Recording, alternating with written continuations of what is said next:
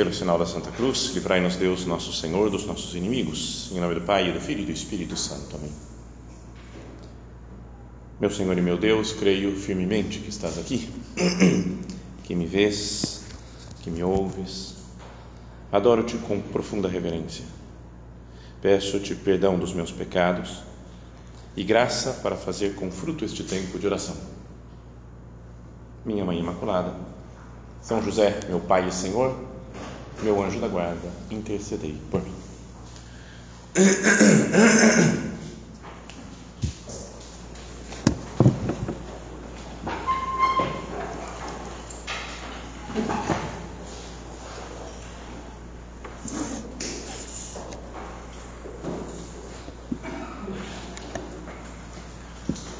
O tema dessa nossa primeira meditação do recolhimento é a virtude da santa pureza, né, a virtude da castidade.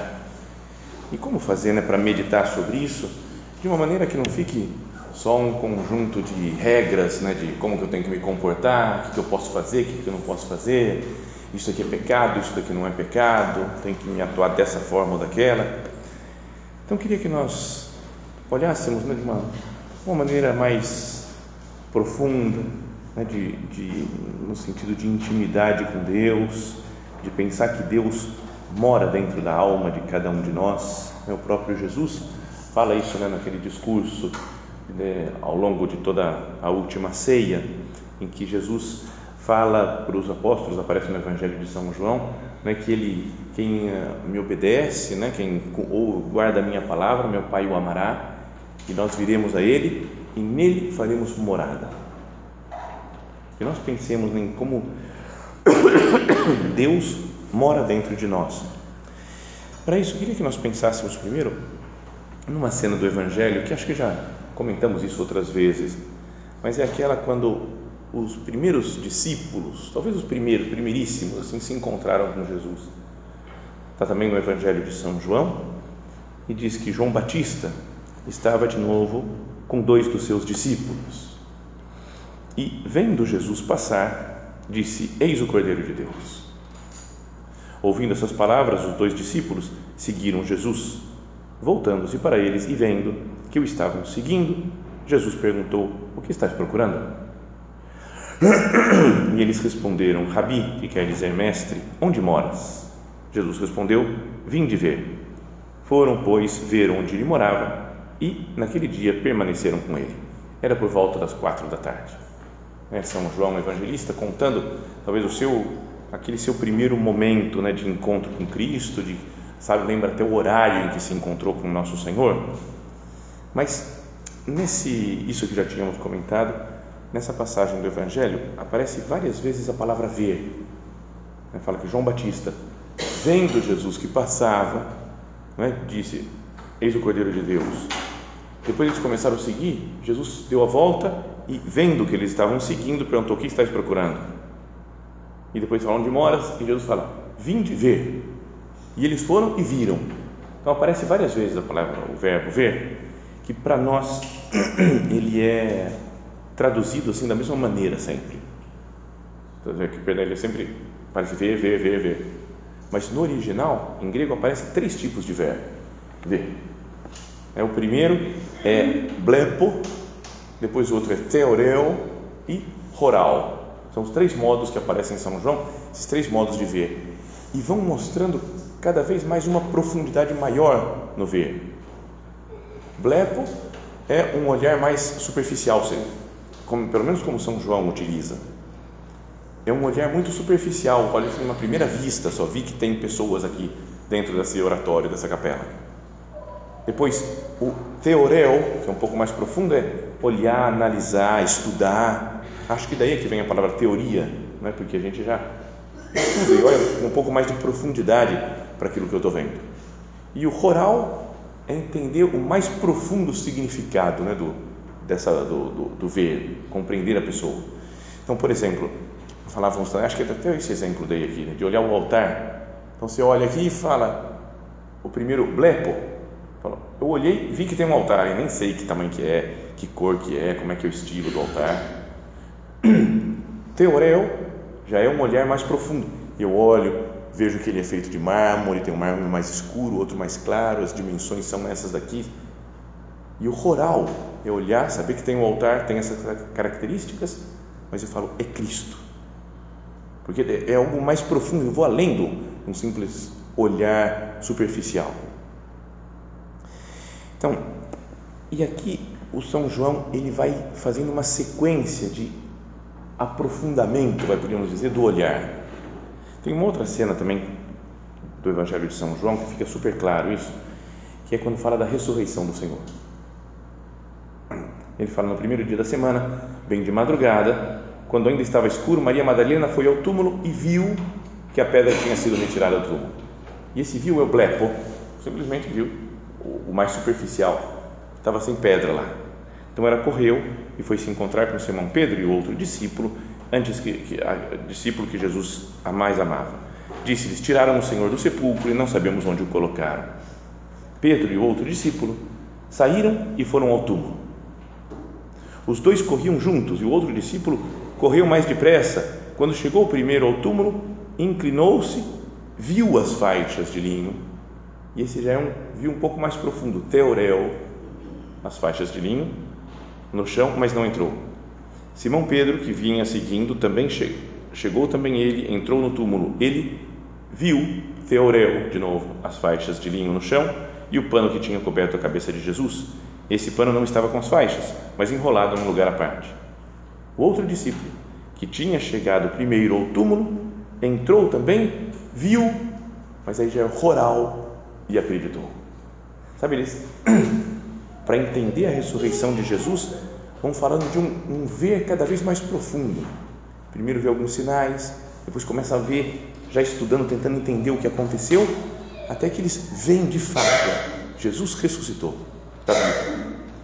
E nessa passagem aqui do queria comentar antes, fala que João estava, de novo, João Batista, estava com os discípulos, dois dos seus discípulos, e vendo Jesus, ou blepo Jesus, viu só de longe, falou: Eis o Cordeiro de Deus. Ouvindo essas palavras, os dois discípulos seguiram Jesus, e Jesus, voltando-se para eles, e teoreu, já Jesus olha de uma maneira mais profunda, olhou, viu que eles estavam seguindo, e perguntaram: disseram, é, Jesus perguntou, o que estás procurando? E eles disseram, Rabi, onde moras? Jesus respondeu, vinde e roral. Vinde e procure entender a fundo onde eu moro. Não é, sabe, tem é, tem um significado mais profundo do que simplesmente, ó, tem um lugar aqui que eu moro, vem ver, né, dá uma olhada, vocês ficam sabendo onde eu estou morando. Ó, meu endereço é esse aqui, já posso passar para você o endereço, depois vocês procuram quando quiser. Não é algo assim mas é entende onde eu moro. Agora, o, a tradução aqui, moro, também não é muito exata. O verbo, na verdade, é meno, que significa permanecer. Então é quase como se eles falassem, Rabi, onde permaneces? E Jesus fala, vinde e roral. E procure entender a fundo onde eu permaneço. Ele poderia dizer lá no final do Evangelho: Eu permaneço no Pai e o Pai permanece em mim. Não é? E o que falávamos antes,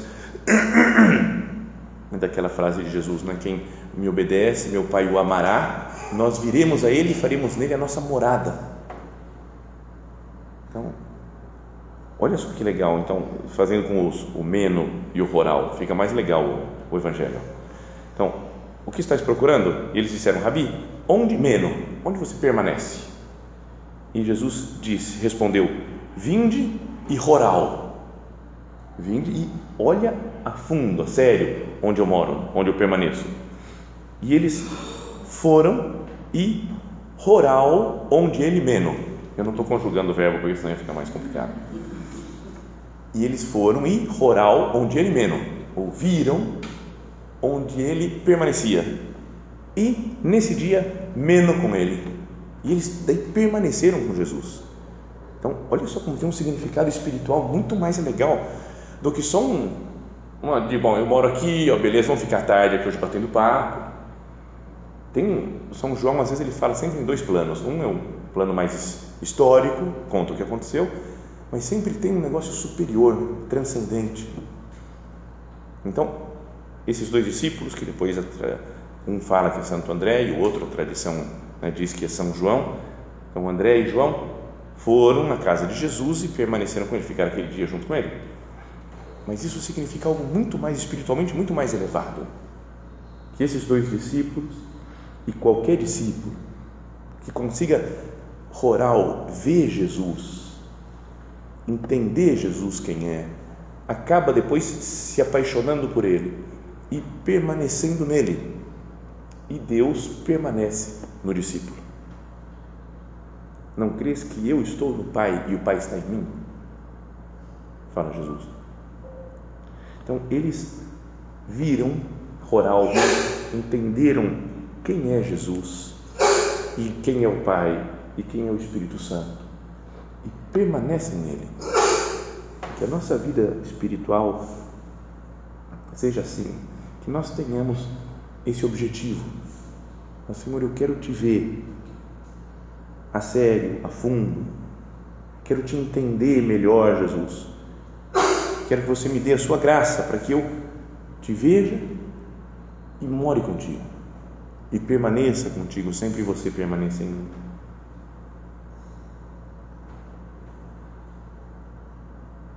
Quem permanece em mim e eu nele, esse dá muito fruto. Jesus fala continuamente isso no Evangelho de São João também, de permanecer nele e dar fruto de, de santidade, de apostolado. E é outro Cristo, quem permanece em Cristo e faz, deixa que ele permaneça dentro de si. Então, pensando nessa ideia né, de permanecer em Cristo, de viver nele e da, da Santíssima Trindade morar em nós, essa doutrina da inabitação da Trindade na alma de quem está em graça, nos leva agora a pensar numa outra, outra passagem da Sagrada Escritura, que é a primeira carta de São Paulo aos Coríntios. E ele disse, diz assim: Irmãos, o corpo não é para a imoralidade, mas para o Senhor, e o Senhor é para o corpo.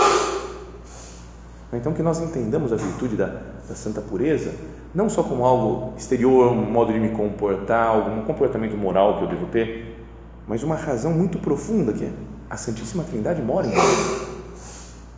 E ele fala: E Deus que ressuscitou o Senhor, nos ressuscitará também a nós, pelo seu poder. Porventura ignorais que vossos corpos são membros de Cristo? Então, toda a nossa vida, e pensando agora no nosso corpo, ele é membro de Cristo, porque mora em mim de fato o Pai, o Filho e o Espírito Santo. Continua São Paulo: quem adere ao Senhor torna-se com Ele um só espírito. Fugir, portanto, da imoralidade.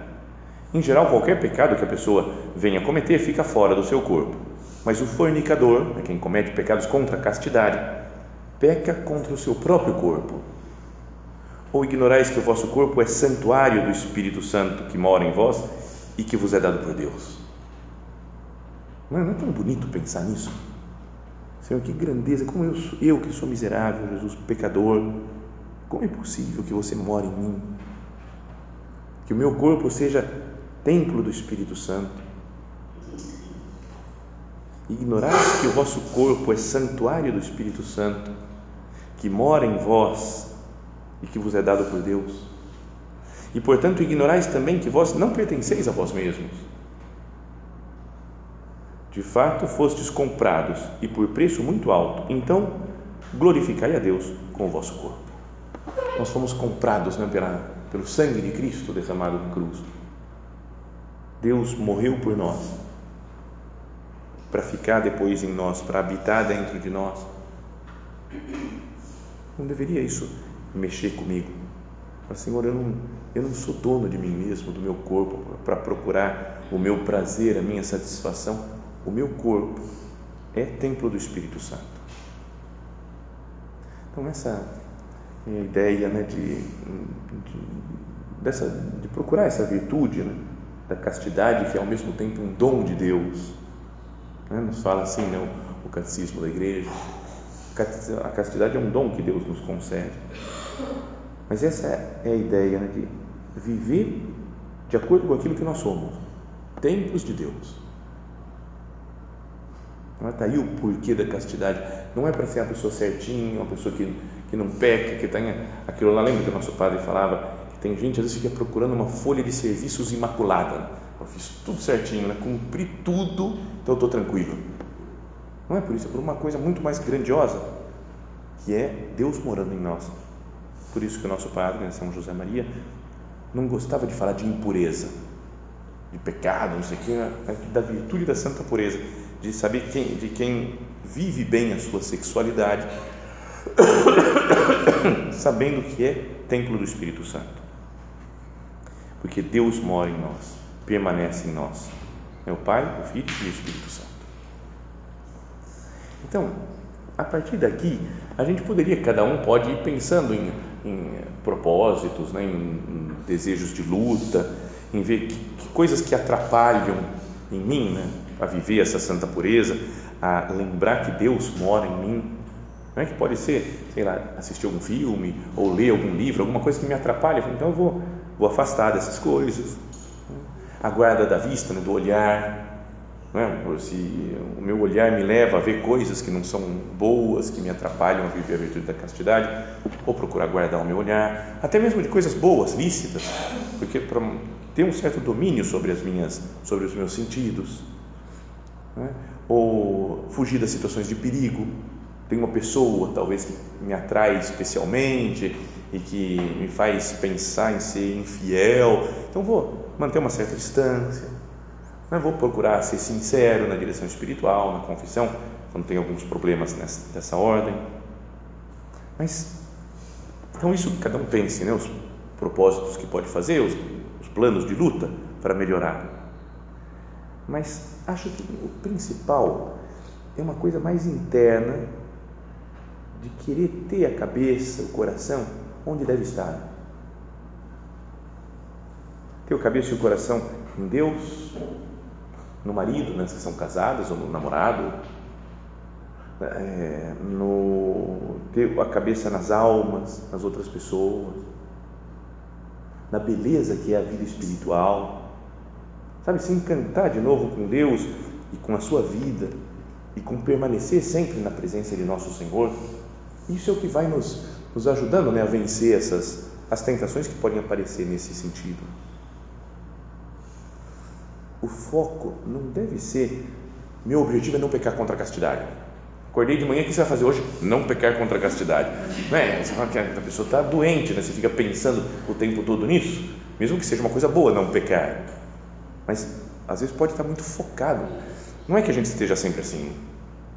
Então é, é depende da época da vida, depende se é homem ou mulher, também se sente de uma maneira diferente, não é? Mas pode ser que tenha alguns momentos, algumas épocas, que a gente sinta isso mais forte, uma tentação mais forte. O nosso padre falava né, que uma pessoa normal, a coisa da sexualidade está em quinto, sexto, sétimo lugar, tá? normal. Mas pode ser que tenha épocas que passa a primeiro lugar, ou segundo, né, que a gente tem mais trabalho por uma situação concreta. Então, o foco não deve ser não posso pecar. Porque acho que quanto mais a gente pensa, mais a gente se complica. Imagina, se tem uma pessoa que nos atrai especialmente, atrai vocês, né? a mim não vai atrair porque é homem, estou imaginando. Não é? Um homem que atrai que não é o marido de vocês, das que estão, são casadas. Então, como é que eu faço? Como é que vocês fazem? Fala, meu Deus, não posso pensar nele, meu Deus, não posso pensar, não posso pensar, não posso pensar. E fico o dia inteiro falando isso, não posso pensar nele, estou pensando.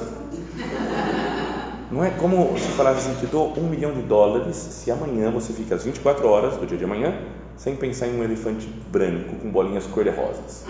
Você acorda de manhã e o elefante já apareceu, né? não posso pensar nele, estou pensando.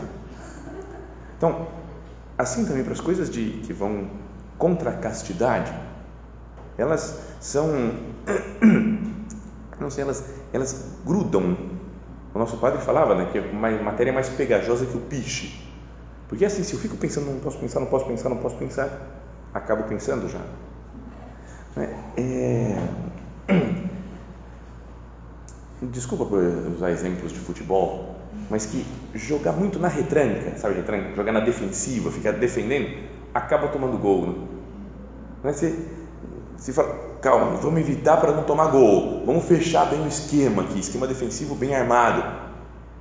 Se eu tomo um gol, que acabo tomando depois por causa da pressão, não estou atacando, começo a tomar pressão do time adversário, tomo gol e não sei como atacar e fazer outro gol no time adversário, porque eu estou só pensando em me defender. Time que joga mais aberto, toma um monte de gol, tudo bem, mas faz um monte de gol acaba vencendo a partida. Então, que a gente seja positivo na nossa luta espiritual. Eu não posso ficar, ai meu Deus, não, estou com medo, então não vou sair na rua porque tem problema, não vou assistir esse negócio porque tem perigo, e esse negócio não. Então, vou ficar em casa fechado, trancado. Uma carmelita descalça deve viver trancada no seu convento, vivendo, né, fazendo penitência, oração, jejum, porque é a sua vocação própria. Agora, uma pessoa que vive no mundo, que quer se santificar na vida normal e que é mãe de família, não pode ficar, tenho medo de tudo tem que enfrentar o mundo, não é com a graça de Deus, tem que amar o mundo apaixonadamente, como nosso Padre falava, mas tem que amar Deus, tem que amar as pessoas e tem que viver e conviver com todo mundo, ou seja, jogar para frente. Pode ser que de vez em quando vou tomar um gol aqui, fiz uma coisa que não devia ter feito, né? pisei na bola, pequei, mas estou fazendo mais gols do que estou tomando. Tem esse filme, nesse livro de novo vou citar, né, que ele é maravilhoso, Grande Sertão Veredas, do Guimarães Rosa. O Jagunço, lá, o Riobaldo, que está contando a história, ele fica falando muito do demônio. O filme, o livro inteiro fica falando do demônio. Porque ele quer, no fundo, provar que ele não fez pacto com o demônio. Não dá para fazer pacto. Mas ele tem um peso na consciência. Será que eu fiz pacto com o demônio? Por isso eu estou nessa vida de de guerras, de luta, minha só cheia de problemas. Não, mas eu não posso ter feito, porque então ele fica com aquele problema. Acho que o demônio nem existe. Não, não existe. Não, mas não existe, porque a gente vê. Não, mas acho que na verdade ele fica lutando o tempo todo com aquilo lá e chega um momento que ele fala: quem muito se evita se convive. Não é legal? Eu evito muito, estou convivendo com o demônio o tempo todo. Mesmo se ele não existisse, eu falo, não, demônio não existe, demônio não existe. Para mim existe, de tanto que eu penso nele. Então, não deveria ser. Ter uma luta um pouco mais solta, mais tranquila, assim, eu quero te amar, não quero só fugir do pecado, evitar uma situação de pecado, que são coisas necessárias, né? evitar situações de pecado, mas que a nossa luta por viver a virtude da santa pureza seja algo positivo, não algo com medo, uma luta amedrontada. É, sabe que tem tem uma história, perdão por contar essas coisas pessoais assim, mas quando o Papa João Paulo II veio no Brasil, acho que a última vez que ele veio aqui em 97, foi no Rio de Janeiro para o Encontro Mundial das Famílias e foi inesquecível, né? encontro no Maracanã primeiro, com todas as famílias, super legal, demais o Papa, o, o pessoal cantando, dançando, pulando, era, é, foi, foi demais. E depois no dia seguinte teve a missa, encerramento, no domingo, no aterro do Flamengo. E estava lotado, tinha milhões de pessoas lá também. E a gente chegou perto das 11 horas da noite, meia-noite, para a missa que ia ser 10 horas da manhã. Chegou todo mundo, estava lotado, passar uma vigília inteira à noite, né, tentando dormir, não consegue. Então, super cansado todo mundo. depois começa a ter até um clima meio tenso de briga. Eu estava aqui desde ontem, você chegou agora, quer pegar lugar. E aí tinha um cara que estava junto com a gente que ele é, começou a ficar nervoso e brigar, brigar, brigar com alguém lá que tinha ocupado, roubado o lugar dele. E a gente tentando chamar ele, não, peraí, Asdrubal, vai, ponhamos o nome que ele chamava Asdrubal. Asdrubal, para, para de gritar, para de brigar. E cara, ah, louco da vida e não, não queria saber, estava brigando com todo mundo. Quando de repente uma menina carioca, estava deitada lá, você fala, Asdrubal, senta aí. E ele, que era do Opus Dei, então ele se assustou, viu uma menina chamando ele. Meu Deus, ela sabe meu nome. Aí ele sentou, ficou bonzinho, quietinho, por causa de uma menina. Então a gente ria e gostou. Nossa, a menina é muito mais forte que você, cara. A gente falava, falava e não adiantava nada. A menina só falando baixinho. E daí começamos a fazer amizade com a menina, super legal, ela, mais outras duas amigas, três meninas, super gente boa, cariocas, bonitas, legais, não sei o quê. E daí eu falei, nossa, acho que eu gostei, mas eu tenho um compromisso com Deus, acho que eu gostei da menina. Meu Deus, e agora? O que, eu faço? Voltei para casa, falei com o padre do centro que eu morava, lá do Opus Dei, e aí falei para ele, é, padre, sabe o que aconteceu? Tinha uma menina lá no encontro, um milhão de pessoas, eu, eu achei ela bonita. Ele falou, sério? Falou, bonita menina. Foi bonita, viu? Legal também, legal, carioca, né? descolada. Assim, é, pá, então. Ele falou, aham, beleza, tá bom. O que mais? Tem alguma outra coisa? Desprezou o meu problema de tal maneira que, mas me ajudou porque eu falei, ó, normal, a menina bonita, legal, inteligente, divertida, ah, gostei. E daí? É? Para qualquer pessoa, uma mulher casada, encontrou um cara que é inteligente, simpático, sério, bonito. Bonito não existe, que homem é sempre feio. Mas não é, sabe que é? Eu falo, nossa, senti que eu gostei dele. E daí? Bem-vindo ao mundo dos normais. E assim a gente sente atração por uma pessoa que é legal, bonita, inteligente, simpática. Então, que a gente fuja da, da, dessa coisa que fica martelando na cabeça. Acho que eu estou com problema, acho que eu estou com problema. Como é que eu faço para vencer as coisas de impureza? Porque isso atrapalha nossa, nosso desenvolver normal da vida cristã. Assim, se tem algum momento que a coisa complica, vou pedir mais graça. Me ajuda mais, Jesus. Mas habitualmente, vou viver em paz. Quem muito se evita, se convive. Que eu não me assuste com as coisas que eu sinto dentro de mim. Ah, porque Deus está junto de mim também. É real isso. O meu sentimento é real, mas é mais real ainda a presença do Pai, do Filho e do Espírito Santo na minha alma. Então que nós nos lembremos disso. Deus vive em nós. Jesus fala nessa frase que falávamos antes no Evangelho, que é Jesus falou e fala: Vinde e roral onde eu meno. Né? Olha a fundo, onde é que eu permaneço? E podíamos dizer que nós olhamos para a nossa alma e roral, né? olhamos a fundo e, permanece, e vimos que Deus permanece dentro dela. Um grande remédio, podíamos dizer, né, para viver bem a virtude da castidade é a luta pela santidade. Não é? O se empenhar, o querer amar cada vez mais a Deus. E o, o zelo apostólico. Quando eu quero aproximar as pessoas de Deus e mostrar para eles a maravilha que é viver perto de Deus, essas coisas de pureza, de, de impureza ficam tão tranquilas, tão serenas. Se eu estou fervendo de amor por Deus e amor pelas outras pessoas, isso resolve o meu problema. Pensei até uma vez numa, numa ideia que é, mas acho que é muito brega falar isso. Mas tudo bem. Sabe um negócio, eu não sei o que significa, o que é isso daí, mas no rádio, às vezes, passava horas e horas no carro, antigamente, morando em São Paulo, e ficava ouvindo rádio. Eu já cansava de ouvir música, de rezar, fazia tudo, não, ficava ouvindo rádio. E faziam toda hora uma propaganda de um negócio que se chama ginkgo biloba. Não faço a menor ideia que é ginkgo biloba. Mas falava, o ginkgo biloba é bom para quando você está resfriado, com dor de cabeça, com dor de garganta, para câncer resolve os problemas também, e para unha encravada ele resolve. Se você tem AVC também, o ginkgo biloba. Era, mas para tudo, né? você fala, cara, é. Então ficava o ginkgo biloba e toda hora faziam propaganda desse tal de ginkgo biloba. Então a ideia que veio na cabeça, mas é prega demais, que o apostolado é uma espécie de ginkgo biloba da vida espiritual. A gente faz apostolado, está tudo curado, está né? tudo resolvido, porque eu não estou pensando em mim, focado em mim, nos meus problemas, nas minhas lutas, mas estou pensando em levar Deus para as outras pessoas. Perdão pelo exemplo, porque é prega, né? mas que a gente faça assim, Senhor, que eu, que eu viva mais para os outros, e assim você vai me dar graça para viver bem essa virtude. Na, em caminho, são José Maria, né, nosso padre, fala: Deus concede a santa pureza aos que a pedem com humildade. Então que a gente peça para Ele, né? Senhor, eu sou fraco, não tenho forças para lutar, preciso da Sua ajuda, preciso da Sua graça. E pedimos a Jesus e pedimos a Nossa Senhora.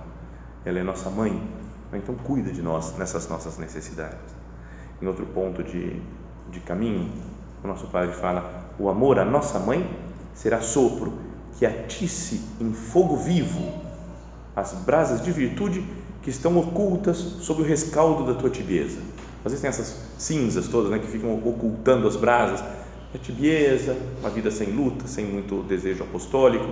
Então, o amor da nossa mãe é um sopro que faz reavivar a nossa fé, a nossa alegria, faz torna em, em fogo vivo as brasas né, dessa consciência de que Deus mora em nós.